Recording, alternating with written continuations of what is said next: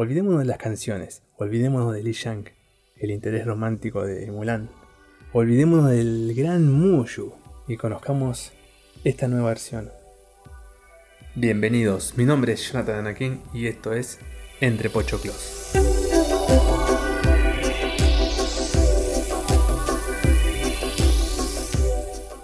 En este episodio hablaremos de Mulan. Disney Plus acaba de estrenar una de las películas más esperadas. Bueno, voy a hablar por mí. Una de las películas que más esperé su estreno después de Endgame. Estoy hablando de Mulan, la remake de aquella película de 1998. Originalmente esta película debía estrenarse en marzo de este año, para ser más exacto, el 10 de marzo. Pero por causa de la pandemia se estrenó este 4 de septiembre por el nuevo servicio de streaming de Disney Plus. En esta nueva versión cambia parte de la historia y se eliminan algunos de los personajes y se agregan otros. Por ejemplo, la gran ausencia de Mushu, ese pequeño dragoncito que roba protagonismo de la película de 1998. Y es reemplazado por un fénix, que es el guardián de la familia Hua. Sí, Hua, como escucharon. No es más la familia Fa, ahora es Hua. Y esta familia está integrada por Mulan, el padre, la madre y su hermana. A diferencia de aquella película de 1998 que tiene a la abuela Fa en lugar de la hermana, que también cumple un rol muy importante para con la joven Mulan. Podemos recordar aquella escena que cuando regresa Mulan de la guerra, atrás de ella vuelve Li Shang y la abuela Fa dice que quiere enlistarse en la próxima guerra. Pero bueno, esta película puede tener muchos cambios. Pero lo que tiene esta versión es que mantiene una esencia que es la misma esencia que producía la película original de 1998. A ver, cuando hablo de esencia, hablo de lograr ese mismo sentido, ese mismo efecto que logró en su momento la película original. Por ejemplo, podemos sentir tristeza o podemos sentir alegría, todo por las cosas vividas por Mulan las cosas que ha vivido, las cosas buenas y las cosas malas. No da gracia como en su momento daba gracia algunas acciones, como la gracia que da cuando se va a bañarse y que se encuentra con todos sus compañeros. O acá mismo que no se baña nunca y aquel momento que se va a bañar se encuentra con un amorillo podríamos llamarlo porque no es el amorillo, o sea, no es el interés romántico en sí como sucede en la primera película, en la película original, pero es aquel galán que le gusta al protagonista, por decirlo de alguna forma. Podemos sentir alegría, como digo. O sea, cuando hablamos la ausencia de algunos personajes o aspectos y incorporar algunos nuevos o reemplazar a otros, la trama de la película no cambia, ni su desenlace tampoco. O bueno, su desenlace puede modificarse, pero termina siendo el mismo. Es decir, tomamos un personaje, cambiamos este de la historia original ponemos otro y tomamos otro y lo eliminamos y no ponemos nada en su lugar, pero la misma historia se mantiene y sigue su camino sin ser modificada. Un claro ejemplo, bueno, mejor dicho, dos claros ejemplos vamos a dar. En 1951 se estrena Alicia en el País de Maravillas, la cual cuenta la historia de una niña que sueña un mundo imaginario inmenso y que es prácticamente un mundo al revés.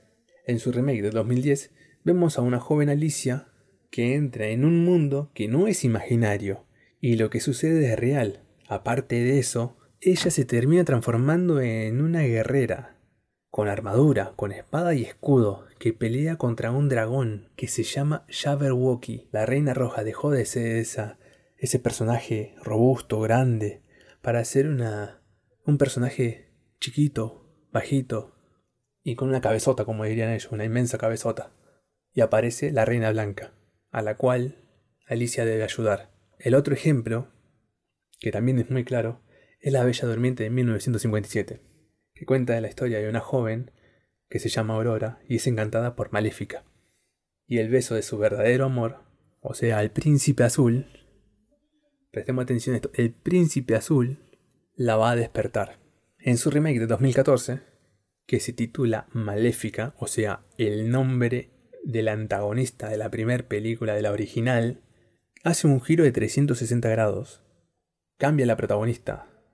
Y la misma antagonista de la película, o sea, maléfica, que encanta a Aurora y que duerma en un sueño eterno hasta que consiga su verdadero amor, termina siendo la heroína de esta película, ya que Maléfica es el verdadero amor de Aurora. Es decir, cambia la historia y genera una esencia distinta. Tiene un nuevo sentido, un nuevo significado. No digo que estas películas sean malas, son muy buenas películas, pero al hacer grandes cambios generan nuevos sentidos, nuevas significaciones. A diferencia de otras películas, como por ejemplo la película de Rey León del 2019, que es la remake de la película animada de 1998, esta versión mantiene sus diálogos, los personajes y las acciones de cada uno de ellos. Quizás le agregan muy pocas cosas, pero la historia es la misma. O sea, produce el mismo sentido y el mismo mensaje.